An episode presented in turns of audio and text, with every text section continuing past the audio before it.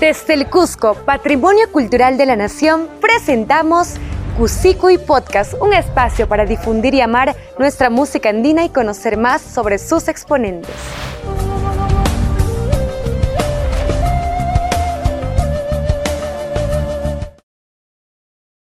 Eran los años 70 y en las aulas de la Universidad San Antonio Abad del Cusco, siete jóvenes talentosos iban poniendo los cimientos de lo que sería uno de los grupos más importantes de nuestra región del Cusco. ¿De quién estamos hablando? Sí, del grupo Arcoiris del Cusco. Arcoiris se ha identificado por interpretar diferentes géneros musicales, tomando la base de la música tradicional de la región, las diferentes variantes del huayno y ritmos latinoamericanos, recorriendo territorio local, nacional e internacional, compartiendo su música con diferentes culturas y frente a grandes personalidades. Hoy estamos con el director musical, el señor Sergio Villafuerte. Bienvenido a Cusicuy, es todo un gusto poder tenerlo acá. Eh, para mí es el gusto, querida Cris, que nos den la oportunidad de eh, reencontrarnos con el público cusqueño, peruano y del mundo. Qué lindo, de verdad. Hoy vamos a compartir un poco de lo que es la historia, dar a conocer la historia de lo que es el grupo Arcoiris. Empecemos. ¿En qué se basó ¿Cuáles fueron las bases del grupo Arcoiris para que puedan permanecer en el tiempo? Ya son 49 años en el mercado musical y hasta el momento siguen compartiendo lo mejor de su música. Eh, bueno, en el aspecto musical, tú sabes que en, nuestro país eh, la música tradicional se ha transmitido de generación en generación. De manera que ese es el, el alma musical del grupo, ¿no? O sea, lo que aprendimos de nuestros padres, nuestros abuelos, bueno, nuestros antecesores, de, fueron tíos, padres, madres que pertenecieron al centro Cosco, siempre cantaron, siempre tocaron, y eso lo fuimos heredando. Y bueno, finalmente cuando ya el grupo existía, yo creo que eh, el principal, hubieron dos factores importantísimos. Uno, que teníamos trabajo, gracias al turismo, porque todos sabemos que nada es gratis, ¿no? Y peor en la cultura, o sea, uno tiene que sacar de su bolsillo para, para hacer este, cualquier eh, producción cultural. Entonces, eh, había turismo, teníamos trabajo en turismo, en restaurantes, hoteles, que se fundaron todavía en, ah, en los años 70. Y eso fue uno. Y lo otro, que había también un ambiente muy familiar y amical en el grupo que nos mantenía unidos y siempre fuimos muy demócratas, es decir, no hubo un líder que era el, dueño del grupo, sino eh, cualquier decisión se tomaba siempre por acuerdo entre todos. Creo que esos dos factores han hecho que el grupo siga existiendo como grupo. Entonces, eh, por ahí seguimos caminando. Claro. Para de repente nuestros oyentes, ¿no? Eh, digamos, nos interesaría, ubiquémonos en los años 70, en los años 80. Cuéntenos un poco cómo se desarrollaba la industria musical en nuestra ciudad y por qué no llevarlo también un poquito más allá en el Perú. Eh, sí, es importante hablar aquí de, la cuestión discográfica. En ese tiempo de los 70 se grababan los discos de vinilo y entonces habían disqueras, en Cusco no había ni una, así que nosotros teníamos que ir a grabar a Lima. Y en ese tiempo donde no había tantos medios de comunicación y tan veloces como son ahora, era mucho más complicado y había que tener un contacto en Lima que te lleve al estudio de grabación y te acepten allí grabarte. Entonces eh, teníamos en Lima a nuestro tío Alberto Rodríguez, y él nos contactó con las disqueras y se grabó el primer disco. A partir de allí este, empezamos a grabar cada año un long play, lo que llamábamos un long play, una larga duración. Eh, en ese contexto igual teníamos chamba en el Cusco. Vendíamos algunos discos en las actuaciones. Después entró la, la era del cassette a inicios de los 80 y logramos este, tener nuestro propio estudio de reproducción de cassettes, vendíamos los cassettes y en realidad esa era la base económica que nos permitía estar vivos, ¿no? Eh, y casi todos los grupos en Cusco tenían que hacer eso mismo, o sea, tenían que ir a grabar a Lima. Sí, digamos, en ese momento, por mencionar, ¿cuáles eran los grupos que sonaban en el Cusco, grupos cusqueños que sonaban aquí?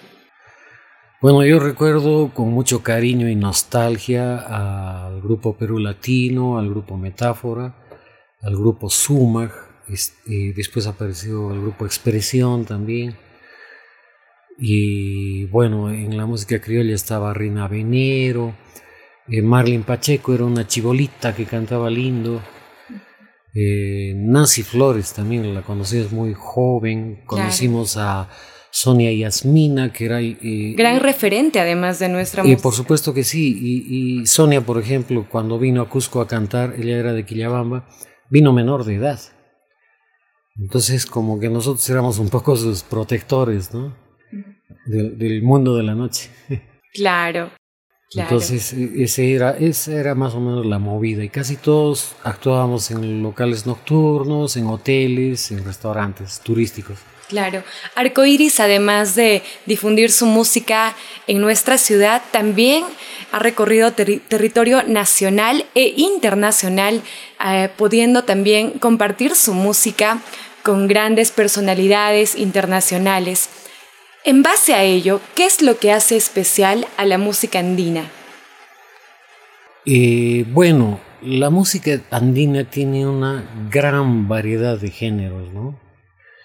En el, en el Cusco y en Perú tenemos muchas cosas que mostrar, pero digamos que el alma del folclore andino cusqueño, que sería el génesis para nosotros, es el huayno, ¿no? que como todos los ritmos latinos están basados en los tres cuartos, que son los, los latidos del corazón, ¿no?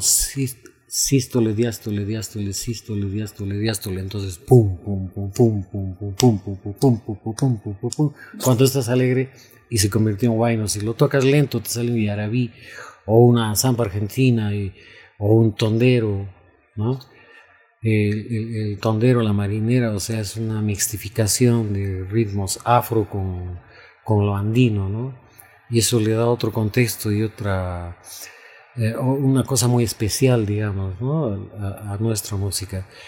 Entonces, eh, la música andina todavía creo que no le ha dado al mundo eh, todo lo que le puede dar, porque tú sabes que en el jazz, por ejemplo, ya se usan elementos chinos, japoneses, hindúes, de los indios norteamericanos, y el mundo andino todavía no ha proporcionado todo lo que tiene a la universalización de la música, ¿no?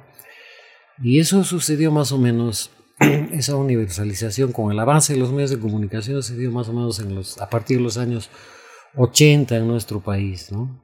Y es así como surge lo que se llama o lo que usted llama la nueva corriente musical andina, ¿no? Hablemos un poco sobre esto y sobre la influencia también eh, que tuvo, ¿no? El hecho de poder salir afuera, digamos, conocer otras culturas en el grupo Arcoiris y en la evolución que tuvo en el tiempo. Eh, sí, la principal vía de comunicación antes era la radio y la discografía, ¿no? Y bueno, como todo fanático, pues nosotros solíamos conseguir discos de otros grupos, especialmente de Chile, Argentina, Bolivia, un poco de Ecuador, eso que nos fuimos alimentando de eso. Y ese es el proceso de globalización que ahora está bastante metido en nuestra cultura, ¿no? En todas las culturas en realidad. Hemos ido recibiendo influencias de diferente tipo. Eh, por ejemplo, eh, eh, nosotros usábamos guitarras, quenas, charango, mandolina, un bombo, pandereta. Después alguna vez llegaron los jarcas a Cusco a finales en los setentas y ahí se expandió, digamos, el uso de los de los sicus, las zampoñas, ¿no? En sus diferentes tamaños. Y después entró el uso de la antara. Un primo mío inventó en Lima el perúfono, que es una zampoña cromática que tiene los, Y si lo comparamos con el piano, no solo tiene las teclas blancas, sino las negras también, ¿no? Quitaron los sostenidos y bemoles.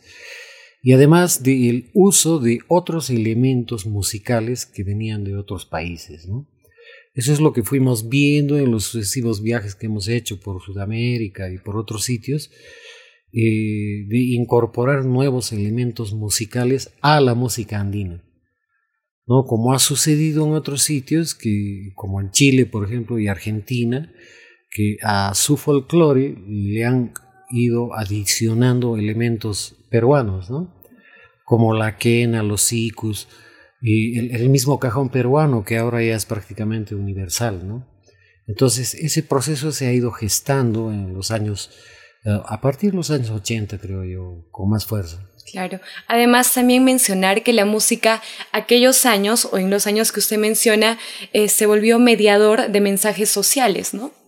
Y sí, efectivamente, lo que hoy en día llamamos la nueva canción latinoamericana, que como tú sabes, cuando un autor hace una canción y se enamora de una chica, por ejemplo, tan linda como tú, querida Cris, entonces todos los temas tenían ese carácter inspirado siempre en la musa que es la mujer, ¿no? Entonces todos tenían su musa y si no eran canciones de alabanza a, la, belleza interna y externa de la mujer, pues también habían canciones de decepción, ¿no? Hay tener los boleros cantineros y el vals que denostaba de la mujer y esas cosas, ¿no? Mujer interesada, víbora, y tú te acordarás. y también habían guainitos, pues, este, muy lastimeros, pero la mayoría estaban girando siempre al, al amor y al desamor. y al desamor, exactamente. Entonces, eh, cuando incursionan los primeros elementos de la música, de la nueva canción latinoamericana, recién se empiezan a hacer mensajes sociales, ¿no? Un ícono, por ejemplo, en el Perú es eh, Felipe, Felipe Pinglo Alba, ¿no? Que toca temas sociales, ¿no? Eh, en Chile hay un gran movimiento con la llegada de Salvador Allende. Eh, igual en Argentina hay muchos autores que empiezan a hacer temas sociales y la nueva trova cubana, ¿no? que es la, misma música de la trova antigua, pero con un mensaje eh, literario musical más social, donde se tocan ya directamente temas sociales y que eso también tiene una gran llegada en el público. y que nosotros también hemos incursionado también en todo eso. Claro, hemos conocido un poco de lo que fue la historia, ¿no? Desde un panorama del grupo Arcoiris, la historia de la música andina en el Cusco, en el Perú y también en el mundo. Ahora vamos a hablar netamente del grupo. Conozcamos un poco qué es lo que todo cusqueño debería saber de un grupo tan emblemático y tan representativo para nosotros como lo son ustedes. Eh, bueno, que nosotros venimos de la cultura popular desde sus inicios el grupo eh, no tuvo formación académica.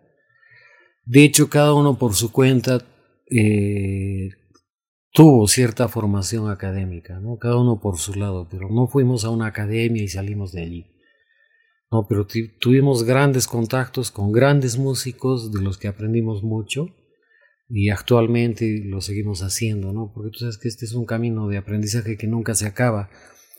Entonces, eh, bueno, Arcoiris eh, aparece en el 73 y Arcoiris es un elemento de la cosmogonía andina, ya como, como elemento de, adoración, ¿no? Y, el, fue, el, nombre fue tomado eh, un poco de casualidad.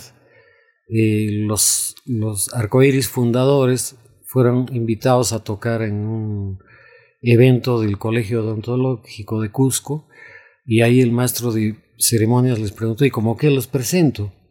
Y el doctor Ángel Flores se le ocurrió y dijo, bueno, como son siete, ¿por qué no se ponen de nombre este, los siete colores del arco iris? Y así los presentaron, ¿no? Y después se redujo el nombre a solo Grupo Arcoíris. ¿No? Ahora, este, saber que Arcoiris, digamos, es un vehículo de transmisión de saberes viejos para las nuevas generaciones, ¿no? Y ahora que estamos en este proceso de globalización tan brutal, tan fuerte, ya estoy seguro que, que tú, que en los 70 no existías, ya te cuesta a ti diferenciar, digamos, un huayno de huancayo, de un huancabelicano, de un cusqueño, puneño, de un arequipeño. Esas diferencias ya casi no se notan ahora. ¿no? El huayno peruano, digamos, se ha universalizado. Ya no hay esas diferencias marcadas que nosotros sí podemos sentir o las sentíamos mucho más antes. ¿no? Y, y, eso es importante, ¿no? Porque nosotros en un principio soportábamos eso, por decirlo de una forma, ¿no? Que están distorsionando la música. Y después, sin darnos cuenta, nosotros también caímos en eso, porque fuimos recogiendo elementos de, de otras culturas, ¿no? no solo de Perú, sino de Latinoamérica y del mundo. ¿no? Y otro de los puntos también es de repente que, digamos, ¿no? Este, un, un limeño o tipo o uno del norte toma canciones cusqueñas y lo hace a su estilo, y de igual forma también nosotros entonces como que en este caso los géneros eh, o los ritmos, como usted lo menciona, ¿no? Como que se van universalizando también por, por ese lado, ¿no? Sí, se van mezclando, claro. Y por ejemplo, es, eh, yo podía sentir hace unos 15 o 20 años que un vals criollo de la costa tocado por arcoiris no sonaba tan criollo. Igual manera, de igual manera un, un huayno cusqueño tocado por limeños no sonaba tan limeño. En cambio ahora ya esas pequeñas diferencias que hacen la diferencia, valga la redundancia, este, eh, se están perdiendo. Y ya estamos entrando en un proceso bastante fuerte, globalizado ya. Claro, y hablando justamente de este proceso, ¿no? De este proceso de cambios y de los nuevos proyectos. ¿Qué es lo que nos propone Arcoiris? ¿Qué proyectos se vienen ahí? Y el público también para que esté atento a lo que se viene. Bueno, como tú sabes, eh, ya la gente no compra CDs.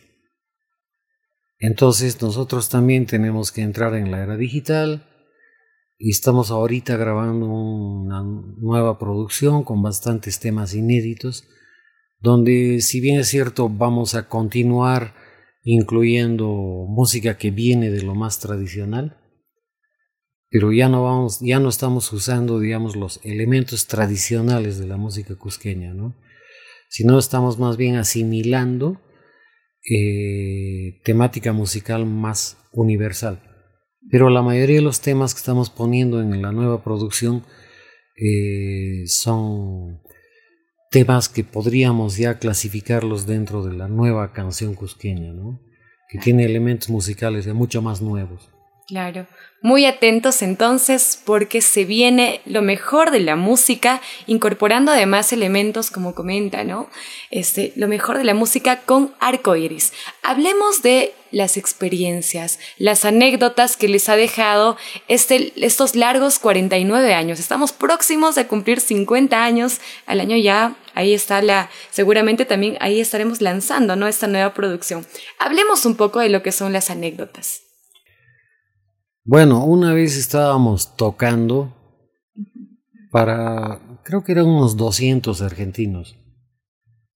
Entonces, siempre que venía gente del extranjero y teníamos la oportunidad, como en este caso que eran solo argentinos, tocamos una samba argentina. Y alguien nos pidió una chacarera y sabíamos una sola chacarera.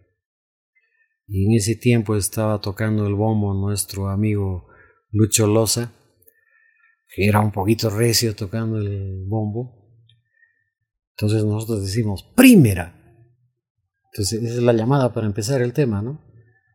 Y él tocó los, los aros con las baquetas, pero el aro ya lo había gastado tanto que en el primer golpe se fue voló el aro y con la tensión de las cuerdas se desarmó completamente el bombo y la parte del medio, que es como un cilindro, empezó a rodar por el escenario hacia el público. Y lo que ocasionó pues una interminable carcajada de los argentinos y total la chacarera nunca salió. Y a nosotros nos dio ataque de risa, ¿no? Cosas de ese tipo. Después una vez estábamos tocando en un hotel de cinco estrellas y en medio de lo que estábamos tocando entraron unos turistas japoneses a ocupar su mesa que estaba más allá, pero pasaron, pasaron por delante del, del escenario.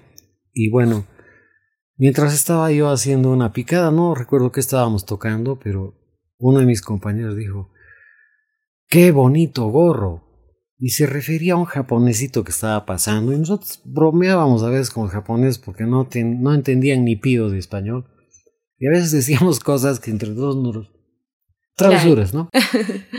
y dijo lo del gorrito y todos lo miramos al japonés y, su, su facha, su pinta, era realmente para estirarse la risa y el gorrito era bien original, o sea, tendrían que ver ustedes una foto para que en ese señor chatito con short y con ese gorrito, no sé, parecía un dibujo animado. Y cuando teníamos que entrar a la segunda parte del tema, ya todos estábamos con ataque de risa. Claro, y no salió el tema. No, no lo logramos acabar porque ya uno se podía aguantar un poco, pero el otro se reía y nos contagiamos y, los otros turistas que eran de otros países también se dieron cuenta y, también se rieron, ¿no? Entonces eso nos dio más confianza para seguir riéndonos, así que tuvimos que parar pues porque fue atroz. Ese tipo de cosas han pasado muchas, ¿no? Que, que les pasan a los artistas en escena, ¿no? Claro grandes anécdotas y grandes vivencias también a lo largo de estos 49 años. Ha sido un gusto poder tenerlo en Cusicuy. De hecho que estoy segura que las personas que puedan ver esto, los jóvenes, están nutriéndose mucho y están valorando un poco más lo que es nuestra cultura andina. Muchas gracias, señor Sergio, por, por tenerlo acá, por aceptar esta invitación. No, gracias a ti, Cris, desearles a ustedes que tengan larga vida. Esta es una chamba, yo sé que difícil, y, pero son chambas, trabajos muy importantes en lo que se llama difusión de cultura, ¿no? Que, que tú sabes que, que, no es muy fácil vender esto, porque todo cuesta. Entonces, ay, te agradezco un detalle. Y creo que esta es la primera entrevista donde no me dicen checo. me has dicho Sergio, entonces, eh, como cuando la mamá de Kiko en El Chavo del Ocho le decía, Federico, así como que se me hubiera llamado la atención. Entonces yo me sentí muy cómodo. Muchas gracias, Cris. A usted. Y a, a claro. Claro que sí. Hoy estuvimos en el hogar del grupo Arcoiris compartiendo más de lo que es nuestra cultura andina. Los esperamos en un próximo episodio de Cusicui Podcast. Desde el Cusco, Patrimonio Cultural de la Nación, presentamos y Podcast, un espacio para difundir y amar nuestra música andina y conocer más sobre sus exponentes. Encuéntranos en nuestras redes sociales. y Podcast, no te lo pierdas.